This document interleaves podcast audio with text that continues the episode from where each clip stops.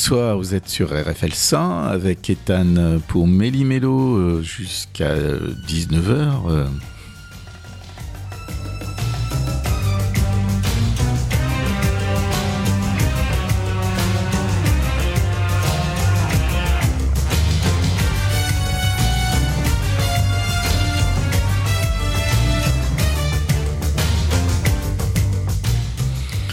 Eh bien, écoutez, on est bien sur RFL 101 euh, dans euh, les nouveaux locaux euh, de la radio et cette émission sera consacrée en partie aux Gardiens de la Galaxie, le dernier épisode de la saga, le numéro 3, qui nous ouvre aussi une discussion sur ce qu'est l'antispécisme, à savoir ce mouvement philosophique qui considère euh, que les espèces euh, se valent, en tout cas euh, qu'il faut les considérer de la même, enfin pas tout à fait de la même manière, mais en tout cas en ayant pour toutes les espèces la même considération de leur douleur ou de leur affect. Voilà.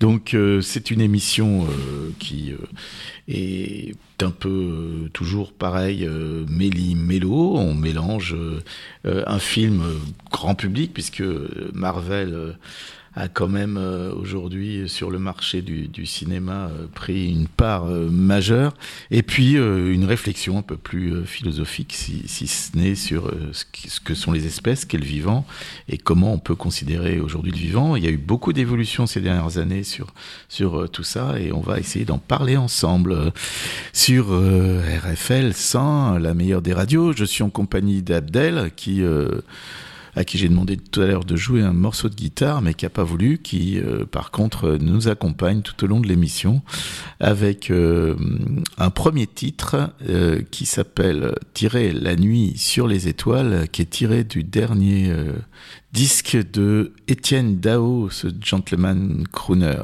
Tirer la nuit sur les étoiles, et puis je vous raconterai un peu l'histoire de, de cette chanson ensuite.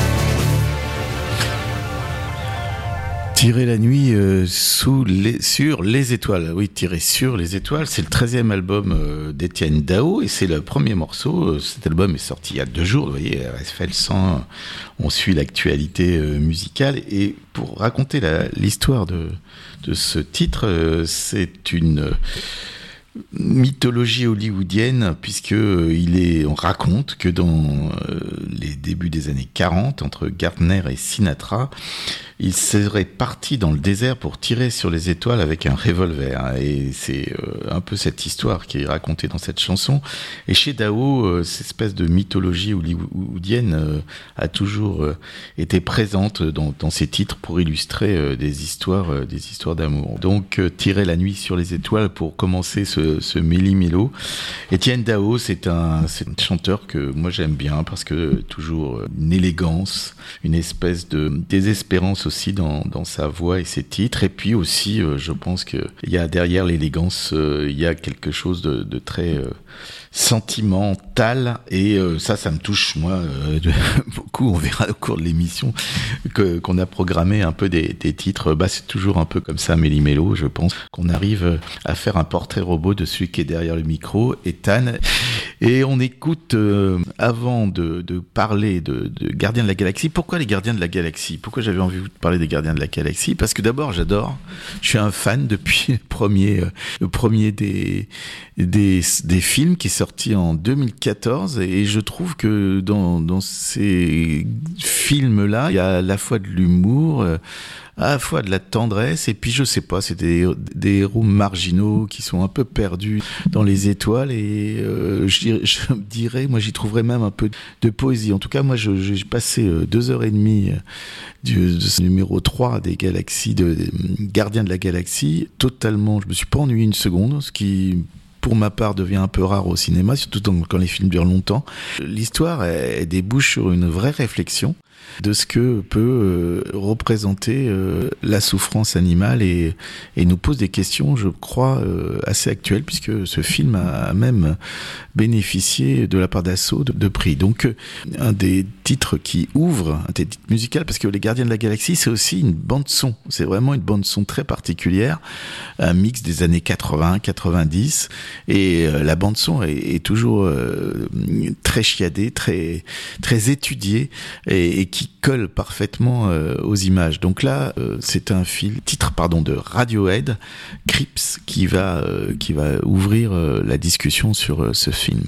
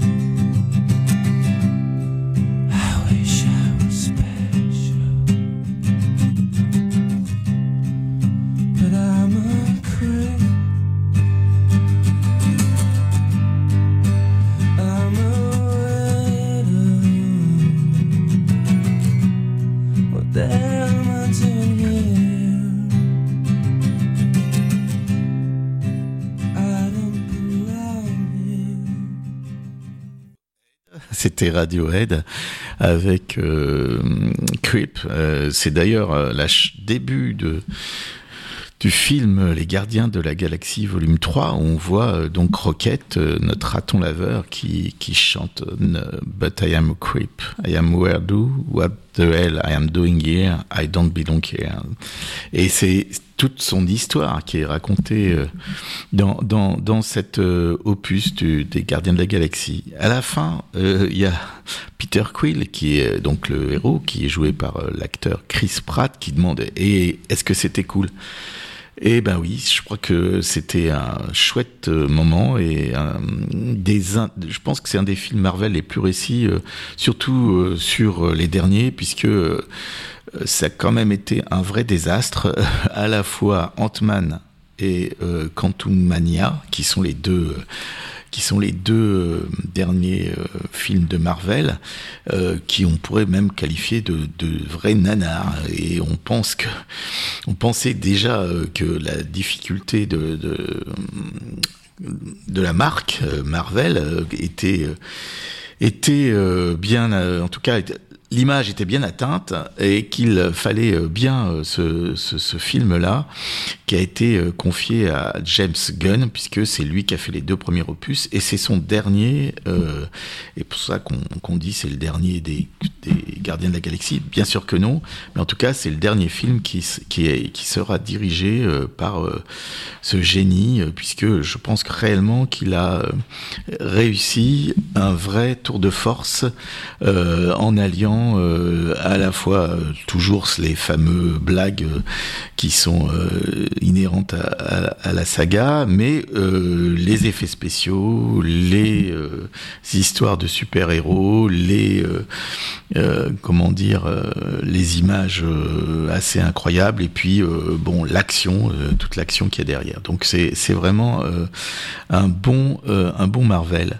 Euh, l'histoire donc euh, est plutôt centrée sur euh, Rocket, qui a droit à une origine historique, comme on dit, puisque son créateur, qui il faut bien dire bien atteint, pour pas dire complètement taré, remue ciel et terre pour les récupérer, puisqu'il s'est il s'est enfui, vous le verrez, de là où il a été créé. Et c'est ce personnage qu'on va suivre, et les gardiens de la galaxie, euh, qui, euh, avec euh, toujours leur humour et leur légèreté, même dans toutes les situations, vont faire face à des enjeux qui sont vraiment graves, puisqu'il y a, il y a vraiment, comme d'habitude d'ailleurs, tout l'univers qui est en cause. Alors il y a quand même des séances d'émotion, et des séances d'émotion assez profondes, puisque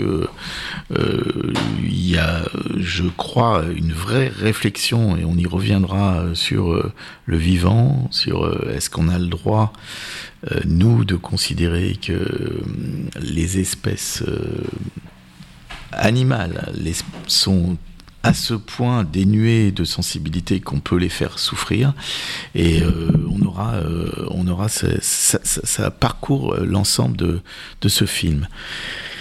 Donc le fil rouge, je l'ai dit, c'est l'histoire de, de Rocket. Et euh, il y a nos super-héros intergalactiques qui continuent leur petit chemin euh, dans la galaxie euh, pour essayer de le protéger parce qu'il est, euh, il a été euh, très gravement blessé. Et euh, voilà, il y a des flashbacks, de l'action, de l'humour. Et c'est un film de, de, super-héros quand même, euh, puisque des scènes euh, épiques euh, sur le parcours, et James Gunn nous rappelle ce qui nous plaît dans les films de super-héros à l'origine. On a le droit à des batailles euh, colorées, on a le droit à des ralentis, et évidemment il y a cette playlist arrière-plan. Face aux gardiens de la galaxie, euh, il y a du beau monde. Il y a le maître de l'évolution, donc créateur de Rocket, hein, qui, je vous l'ai déjà dit, mais je trouve que ça, il est vraiment givré. On, on sent vraiment la folie. Il est très bien joué euh, dans, dans, le film. Et en parallèle, euh, ils doivent en plus affronter un Adam Warlock qui est surpuissant et qui pas très futé, mais qui euh, viendra, je crois, dans euh, le suite de l'univers Marvel, euh, fera un bout de chemin. Voilà, ce long métrage fait planer toujours une incertitude très importante comme d'habitude, puisque on est toujours à deux doigts de la grosse, grosse, grosse catastrophe. Et pour finir, je pense que ce Gardien de la Galaxie volume 3, euh, et ah bah, tiens, avant la conclusion, moi je vais vous passer une deuxième, une deuxième BO, une deuxième bande originale du film, euh, qui s'appelle, je crois, Still in Brooklyn. Voilà.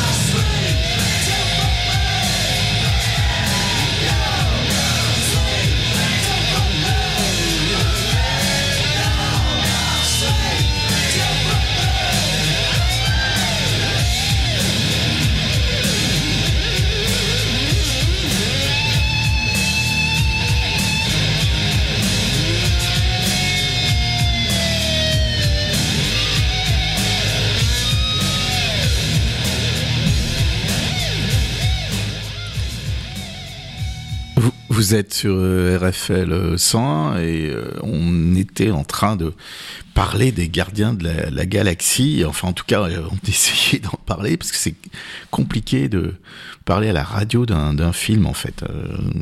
J'essaie à chaque fois de le faire, mais je c'est pas sûr que ce soit toujours une grande réussite.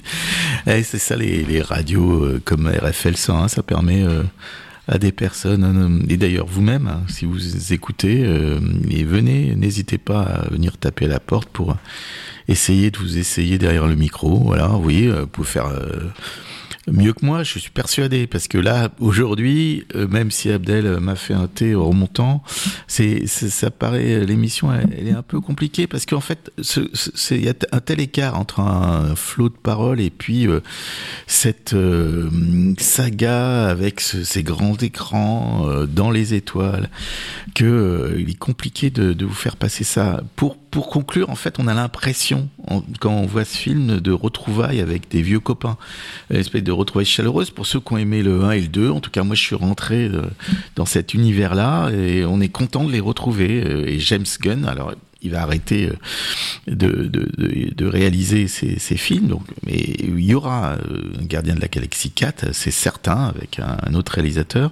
Mais James Gunn a, créé vraiment euh, un univers très particulier. Et puis, c'est compliqué aussi de vous en parler parce qu'on peut spoiler les ce qui est toujours toujours embêtant, euh, donc de dévoiler pour, euh, vous voyez, les, anglicismes quand même, c'est assez facile de spoiler. On dit bien, euh, bah, dévoiler, c'est, ça veut dire à peu près pareil, mais dévoiler la fin d'un film, c'est quand même un peu embêtant. Mais enfin, bon, je vous rassure quand même, ça finit super bien. Et euh, cette bande originale là qu'on a, on a écouté deux morceaux, elle est, entraînante et on s'ennuie pas une seule seconde. Donc écoutez le conseil de Emily Milo, allez voir Les Gardiens de la Galaxie qui a déjà un énorme succès. Alors pas besoin de nous, mais c'est bien aussi de vous faire partager ce qu'on aime ici. Et moi c'est quelque chose que j'apprécie d'autant d'autant et euh, c'est assez euh, pour être euh, signalé que euh, ce film a été, euh, comment dire, récompensé, voilà, je cherchais le mot, récompensé par une association PETA. Alors PETA, qu'est-ce que c'est PETA? C'est People for the Ethical Treatment of Animals. Donc c'est une association euh, très puissante, internationale et en France. Euh, elle a euh, pour but de, but non lucratif, qui a pour but donc de dire que comme tout comme les humains, les animaux sont capables de ressentir la souffrance et ont intérêt à disposer de leur propre vie.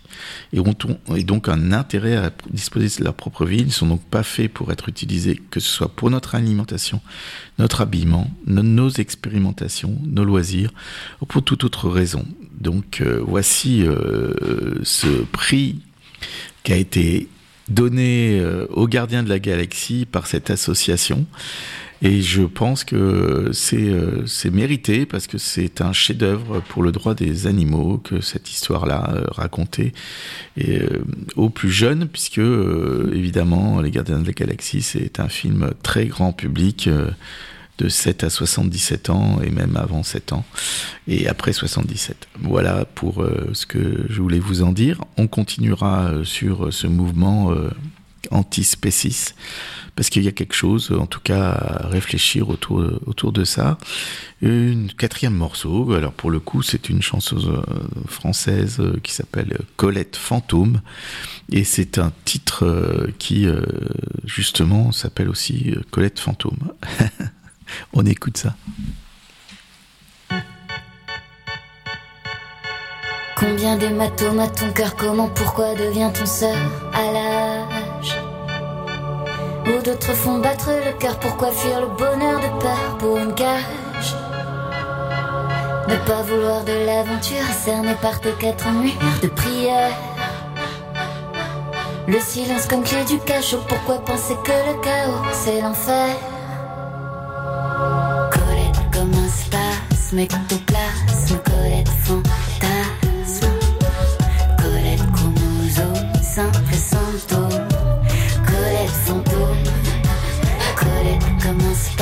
spasme Ectoplasme Colette fantasme Colette chromosome Simple symptôme Colette fantôme. Lorsque l'amour dévore ton âme Dieu ne serait-il pas une femme Qui te grise? Deux sœurs ou bien deux âmes sœurs Quelle issue quand la douleur s'éternise. Conduite à deux vitesses, comment cacher toute cette ivresse haïssable? Dieu vous garde ou vous bannisse, c'est que la beauté persiste. Tout se voit. Colette comme un spasme, ectoplasme, Colette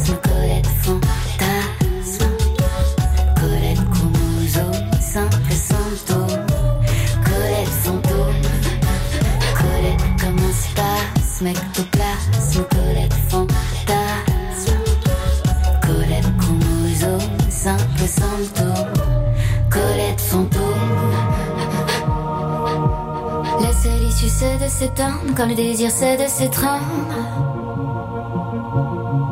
Des histoires qui nous ont tués, qui ont la destinée des météores. Tu cherches encore le paradis, je comprends de quoi je suis le fruit.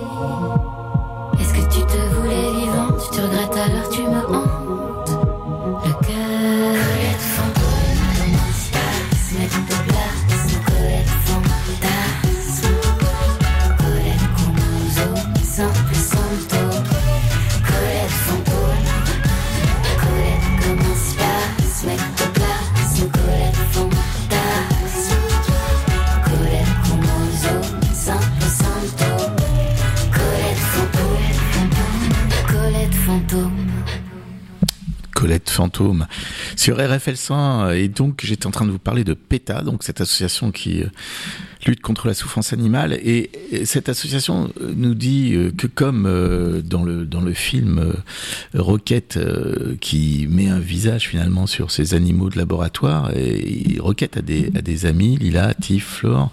C'est d'ailleurs la plupart de ces amis sont des animaux qui sont utilisés dans les laboratoires et qui sont tués après une vie une vie de souffrance. Ils sont gardés dans des cages exiguës souvent seuls et mutilés infectés par des maladies volontairement élevés pour souffrir de maladies qui les affaiblissent, contraints d'endurer plusieurs procédures douloureuses, bloqués dans des dispositifs de contention, bombardés de stimuli, pendant des périodes prolongées, sont régulièrement privés de nourriture, d'eau et d'antidouleurs.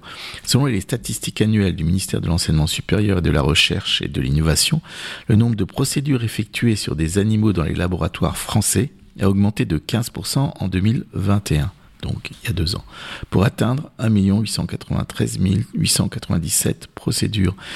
Les études ont d'ailleurs montré que dans 95% les médicaments testés euh, avec succès sur des animaux échouent au moment des essais cliniques sur les humains, car elles sont soit inefficaces, soit dangereux. Donc ces essais euh, ne servent à rien dans 95% des cas. Et donc euh, PETA, dont la devise dit notamment que les animaux ne nous appartiennent pas et que nous n'avons pas à les utiliser pour nos expérimentations, s'oppose au spécisme, l'idéologie postulant une fausse supériorité de l'humain sur les autres animaux. Et oui, donc euh, ce film euh, grand public euh, va, je suis certain, faire progresser cette cause qui est défendue depuis plusieurs années, depuis les années euh, 70. Je pense qu'on a commencé à, voir que finalement on faisait partie, nous, êtres humains, de la chaîne du vivant. Et que dans cette chaîne du vivant, euh, il y avait euh, des espèces sensibles qui, euh, sur les qu'on ne traitait pas bien, de manière parfois totalement euh, non raisonnable et non pertinente aussi, puisque euh, c'est euh, souvent par cruauté pure, voire par idéologie que les, choses se font, puisqu'on pourrait tout à fait vivre autrement. Pour, bah, c'est pas terminé, puisque je vais continuer à vous parler de l'antispécisme, et là pour le coup, précisément sur ce que c'est exactement, ce que ça représente en termes de militantisme. Puis, euh, on donnera quelques éléments sur euh, la différence entre les antispécismes. D'ailleurs, je trouve que c'est pas euh, très porteur antispécisme. Ça veut dire donc finalement ceux qui sont contre le spécisme que je viens de définir en disant que c'est l'espèce humaine qui serait supérieure aux autres, classement des espèces. Mais l'antispécisme pourrait, à mon avis, euh, trouver euh, d'autres noms pour, euh, par exemple, juste dire le respect du vivant, le respect de l'ensemble des espèces animales. Alors c'est un peu plus long, mais en tout cas ça parle plus, j'en- suis sûr. J'ai pas envie de vous parler trop longtemps. On va faire plusieurs pauses musicales et on continue donc sur RFL 100. Vous êtes avec Ethan sur euh, Méli-Mélo. Alors si vous regardez l'ensemble des émissions, vous comprendrez ra- euh, rapidement le titre parce que euh, chaque fois on parle de choses totalement euh, différentes et j'espère que quelqu'un derrière le micro viendra aussi prendre contact pour venir nous parler euh, de ses passions, de ce qui l'intéresse d'un livre, d'une musique, d'un film. C'est aussi pour la, c'est possible pour ça que la radio, les radios ont été libérées en 81 et d'ailleurs les 40 ans ont été fêtés dernièrement ici dans les studios de RFL 100 Abdel. Est-ce qu'on peut continuer avec le titre suivant qui, euh, je crois, si je me souviens bien, doit être une reprise de Moustaki. Est-ce que c'est bien ça? Oui, c'est bien ça. On y va.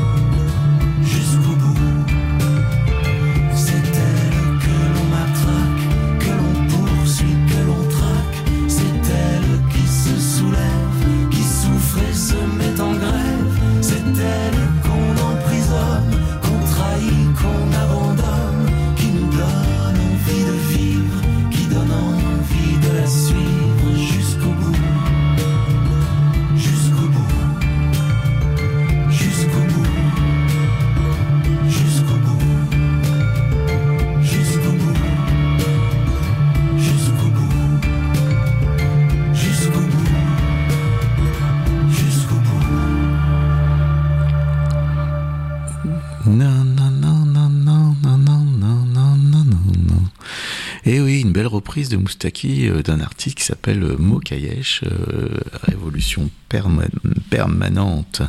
Et dans la révolution permanente, il y a cette révolution que représente l'antispécisme, donc une nouvelle éthique qui prend au sérieux les intérêts des, des animaux. C'est depuis quelques décennies, donc on comprend que les animaux attachent de l'importance eux-mêmes à éviter évidemment le malheur, la souffrance, à rechercher bonheur et plaisir, comme nous. Et nous prenons donc euh, plus au sérieux euh, leurs intérêts. De ce fait, nous remettons en cause le fondement de, de, quelques siècles de philosophie, le spécisme, la discrimination d'individus fondée sur le critère de l'espèce. En effet, ce critère ne peut justifier que l'on attribue un statut supérieur, exceptionnel à l'humain, tandis que l'on néglige voire qu'on esclavagise, voire qu'on fasse gratuitement souffrir les intérêts, donc les autres animaux. Une éthique antispéciste accorde donc une considération égale aux intérêts de tous les êtres qu'ils éprouvent des sensations qui sont sensibles à la douleur et au plaisir. Elle conduit à rejeter la production de la consommation des produits d'origine animale qui ne sont pas obtenus qui ne sont obtenus pardon, qu'au prix de souffrance de milliards de victimes chaque année pour un seul pays comme la France. Et euh, l'antispécisme, ça a aussi comme conséquence de mettre en, en évidence le joug de l'homme sur euh, les animaux et de mettre en lumière ce qu'est l'élevage industriel, les spectacles d'animaux euh, comme euh, les cirques, la tauromachie, des, spectacles qui font clairement, par rapport au plaisir qu'ils peuvent procurer à l'être humain, font souffrir inutilement des animaux et euh, quelques eaux aussi qui euh, rendent euh, finalement pour pour là encore notre plaisir. Faut mieux faut mieux voir les animaux en liberté. D'ailleurs. Est-ce que vous savez, je pense que vous le savez, mais en tout cas si vous le savez pas, je suis content de donner cette information qu'il n'y a pas si longtemps, hein, puisque ça doit dater du début du XXe siècle, il existait des eaux humains où on mettait euh, des, des, personnes euh, venant de contrées lointaines euh, en cage. Donc on voit bien quand même que finalement notre conscience est en train d'évoluer et c'est une bonne chose de savoir que finalement l'être humain et pas que lui est doué de sensibilité. Donc évidemment ça remet en cause la chasse, la recherche expérimentale dont on a parlé tout à l'heure et la consommation de viande euh, et de tout produit d'origine animale, euh, y compris leurs leur, dérivés. C'est un mouvement qui euh, s'est fait progressivement et on peut, alors si on veut faire un peu d'historique, c'est à partir du 6e siècle avant notre ère, puisque Pythagore défiait euh, la société de son temps en refusant déjà de manger de la viande et du poisson et de prendre part aux sacrifices sanglants qui rythmaient la, vie de la cité. Pythagore, qui devait euh, sûrement euh, être un être assez exceptionnel, donc tout au long de l'histoire, des individus ou des petits groupes qui se sont élevés contre l'exploitation et la mise à mort des animaux.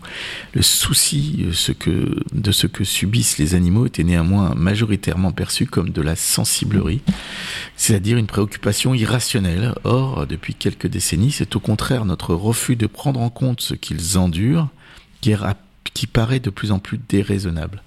L'exploitation des animaux et la consommation de leur chair ne vont plus de soi. La questionnement moral sur ces pratiques prend de la d'ampleur en France, bien sûr, mais également évidemment dans, l'ensemble du monde.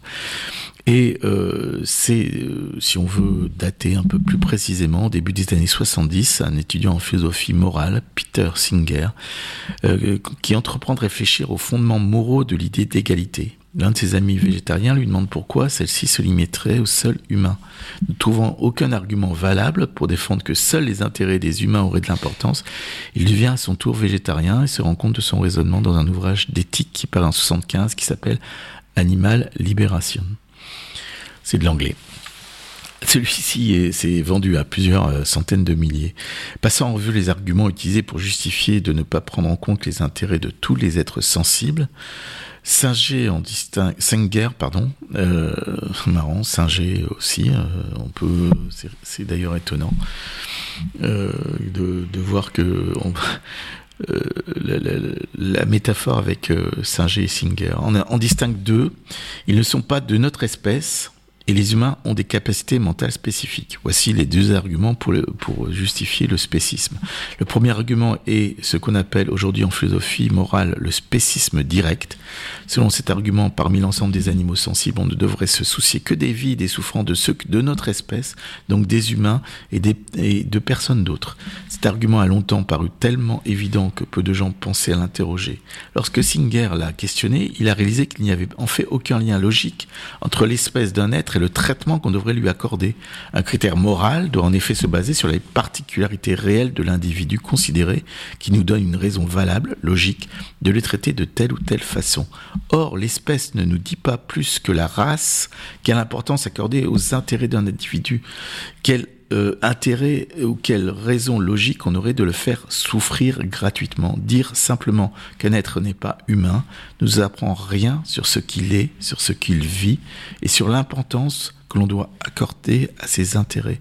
Vouloir conditionner la manière dont on traite un individu à son appartenance au même groupe biologique que nous est spéciste, de la même manière que l'on privilégie les membres de sa supposée race est raciste. Le fait qu'il soit sensible suffit à justifier que l'on considère ses intérêts. Voilà, je crois, euh, vraiment euh, de façon le plus synthétique possible, le fondement de la philosophie antispéciste. Et on va continuer avec un message personnel qui est euh, d'un groupe local, Blancas, connu un petit peu en Touraine, qui, bah, qui je vais adresser à ceux qui ont envie de l'entendre. Pas Abdel parce qu'il est là et en face de moi, donc euh, il sait qu'il n'y a pas de problème. Euh, mais message personnel pour quelqu'un.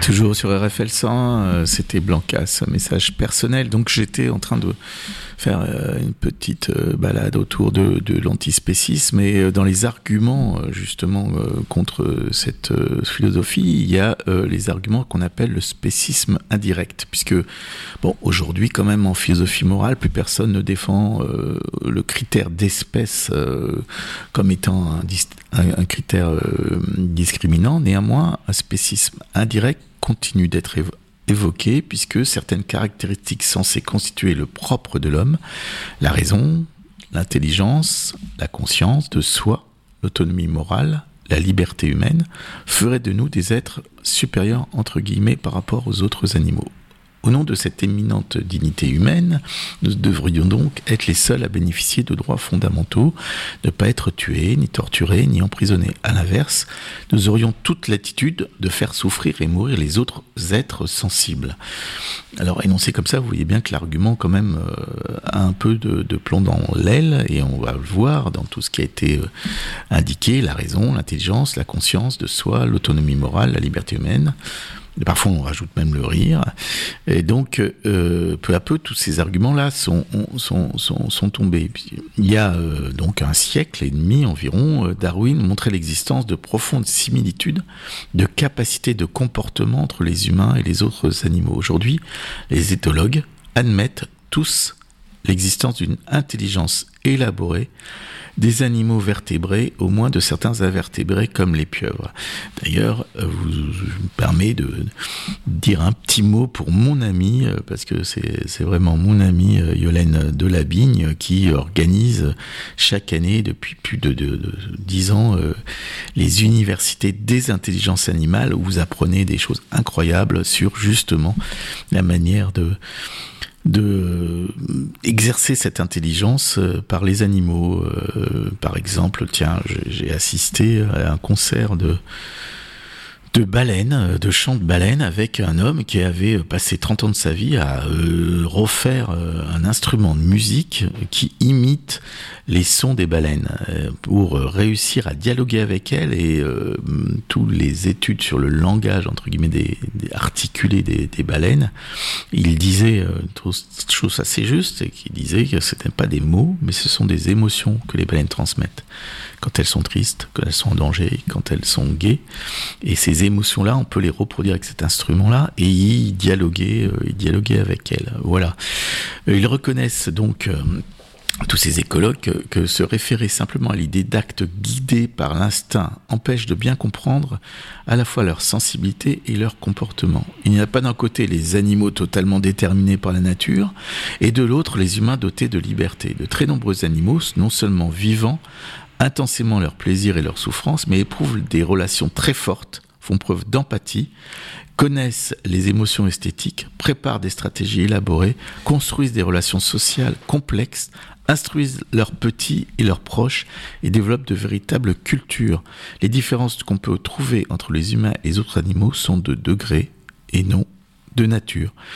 Je vous conseille également un magnifique documentaire qui s'appelle La sagesse de la pieuvre, où une histoire d'amitié se lie entre un plongeur et une pieuvre.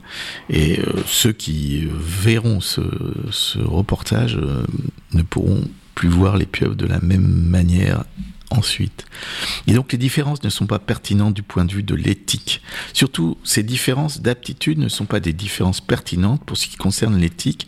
Ce n'est pas parce qu'un être est intelligent qu'on doit prendre en compte ses intérêts, mais parce qu'il ressent des sensations, des émotions positives ou négatives auxquelles il attache de l'importance. Oui, exactement. On ne doit pas considérer l'importance des personnes en fonction de supposée intelligence, parce que vous savez euh, que l'intelligence est quelque chose qui a, ça, se mesure de plein de façons différentes.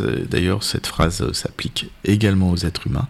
Et donc, l'attacher de l'importance en fonction d'une supposée supériorité de l'intelligence n'a pas de sens. Or, tous les êtres sensibles peuvent désespérément éviter le malheur et la souffrance et recherchent au contraire le bonheur et le plaisir. On doit donc prendre en compte leurs intérêts, quelle que soit leur performance intellectuelle. C'est d'ailleurs déjà le raisonnement que l'on tient lorsqu'on affirme qu'il est évident que les joies et les souffrances d'une personne humaine à l'intelligence moyenne comptent moralement autant que celles d'une personne surdouée. Oui, tout à fait Je suis d'accord avec ce que je viens de dire. Et je vais continuer notre euh, émission avec un nouveau titre qui, euh, je crois, est aussi... Euh, ah non, non, non, non, non. Ah non, non, ça c'est un titre très... Oui, c'est pas parce que tu es présent que tu me manques pas. L'ose dire l'unisson les espaces et la hauteur plafond. Tu me manques pourtant, tu es là. Tu me manques pourtant, tu es là. Le bleu du ciel, l'horizon, les nuages et la hauteur sous plafond. Tu me manques pourtant, tu es là. Tu me manques pourtant, tu es là. On offre notre amour sans condition, sans condition. On souffle notre amour sans illusion, sans illusion.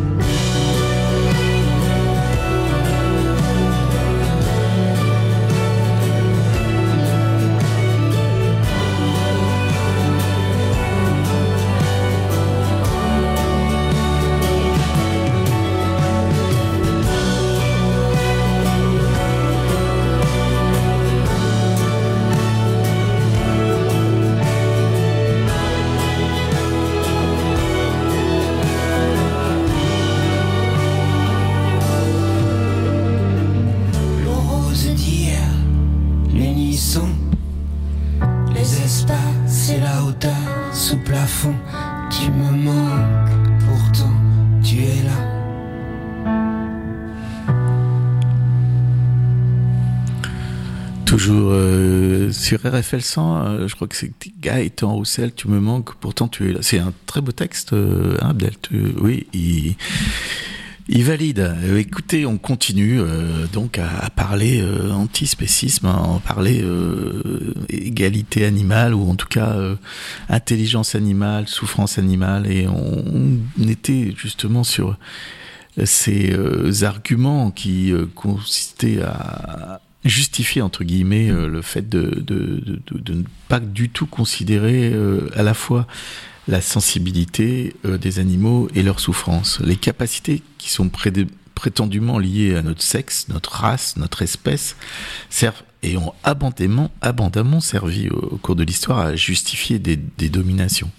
En plaçant les individus sur une prétendue échelle euh, naturelle des êtres, qui va des êtres inférieurs à des êtres supérieurs, nous refusons désormais largement ce type de hiérarchie lorsqu'on parle d'humain. Par exemple, en luttant contre le capacitisme, euh, le racisme, le sexisme, et adoptons ainsi euh, une morale de l'égalité. Pourtant, nous continuons de défendre une morale élitiste à l'encontre des animaux vus comme des êtres inférieurs auxquels nous pouvons infliger chaque jour par millions de l'ennui dans des cages ou des bassins de la peur, de l'angoisse, séparation des mères et de leurs petits, de la souffrance, mutilation à vif, comme nous souhaiterions n'avoir jamais évidemment à ressentir nous-mêmes. En philosophie morale, le spécisme désigne donc la discrimination arbitraire, injustifiable de ce fait injuste opéré sur le critère de l'espèce des individus. Mais c'est aussi une réalité culturelle, une idéologie qui imprègne profondément notre société et autorise l'exploitation et la tuerie des animaux en les excluant de notre sphère de considération morale. Notre culture distingue complètement les humains des animaux, comme si nous n'étions pas nous aussi des animaux. Lorsqu'un couteau sert à tuer une personne humaine, on le désigne comme une arme, mais s'il sert à tuer un animal d'une autre espèce, il est vu comme un outil. On en tire ainsi idée que tuer un animal n'est pas un meurtre, mais un travail sur la simple matière. Les mots meurtre ou assassinat sont d'ailleurs bannis, voire tabous lorsqu'on parle de non-humains. Leur mise à mort n'est pas un problème moral. Cela va très loin puisque si un élevage de 300 000 poules en batterie est entièrement détruit par un incendie, les médias peuvent écrire qu'aucune victime n'est à déplorer. Notre culture véhicule constamment l'idée que les animaux sont absolument différents de nous et que pour cette raison, ils ne comptent pas. Surtout, et je le rajoute, euh, quand euh, toutes ces mises à mort sont non pas de sens, sont inutiles, ou sont utiles uniquement pour un plaisir qui n'est pas vital pour les êtres humains. C'est d'autant plus condamnable. Voilà ce que je voulais vous dire à travers un film qui s'appelle donc Les euh, Gardiens de la Galaxie, parce que euh, il pose tous ces sujets dont j'ai parlé euh, tout au long de l'histoire. Vous verrez que toutes ces notions apparaissent à différents moments. Et c'est aussi, euh, je pense, euh, ce qui fait un grand film, c'est certainement que euh, derrière l'émotion qu'il va procurer, il va y avoir aussi une petite part de notre cerveau qui va se mettre en, en marche. Une dernière musique, et on parlera un peu justement de l'artiste après l'avoir écouté. Alors ça change d'univers. L'artiste s'appelle Mélane et lui dit vive la vie avec euh, lui euh, ce qu'il euh, a comme disons expression qui vous allez voir bah, particulière mais en même temps c'est pour le coup des vraies tribus je dis les, les gens qui aiment le reggae. Moi aussi j'aime le reggae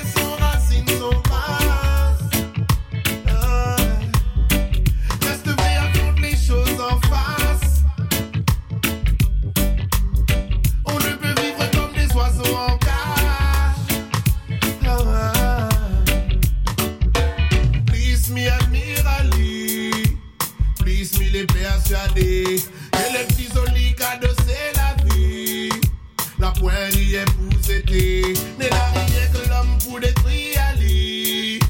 Avec la gloire et la vanité. Bon, les plus forts sous-estime pas. Au risque à regretter. Vive la vie.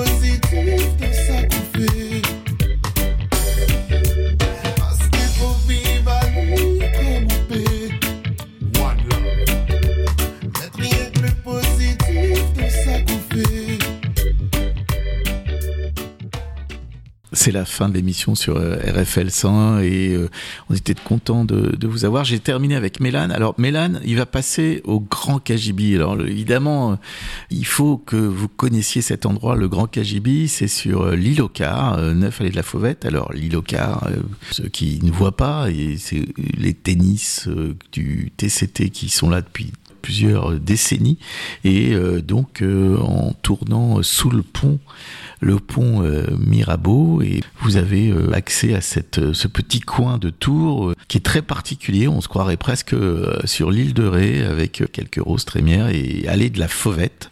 Neuf allées de la Fauvette, vous avez un endroit qui s'appelle le Grand Kajibi pour l'instant et qui accueille, qui accueille Mélane vendredi soir et je vraiment un concert à ne pas à ne pas rater du tout. D'ailleurs, euh, je permets de dire que l'équipe du Grand KGB s'est mobilisée euh, pour euh, une cause qui est celle de Vacances Famille, cette association qui réussit chaque année à envoyer des enfants en vacances. Ils ont l'année dernière réussi à envoyer 130 enfants et c'est des enfants qui partiraient pas en vacances sans eux. Donc le Grand KGB a consacré un cocktail sans alcool à cette cause et également euh, aura une petite caisse pour que chacun puisse rajouter euh, un euro pour euh, permettre à ses enfants de partir en vacances. Donc voilà ce que je voulais vous dire pour finir Méli-Mélo. Ce concert vendredi soir, Mélane à, voir. Remercier profondément Abdel qui passe avec moi cette émission, qui m'a fait la technique, qui sourit, qui valide, qui, qui m'encourage. Merci à lui. Et puis, bah, écoutez, à la semaine prochaine, euh, il y aura un autre numéro de Méli-Mélo. Si vous avez euh, cette semaine envie de venir nous rejoindre, euh, n'hésitez pas à contacter RFL 101 et moi je vous accueillerai pour parler de ce que vous avez envie, ce que vous aimez, vos passions, ce qui fait que la vie, il faut la vivre chaque instant, comme disait la chanson qu'on a passée avant, chaque minute, chaque seconde. Portez-vous bien, à bientôt, à la semaine prochaine.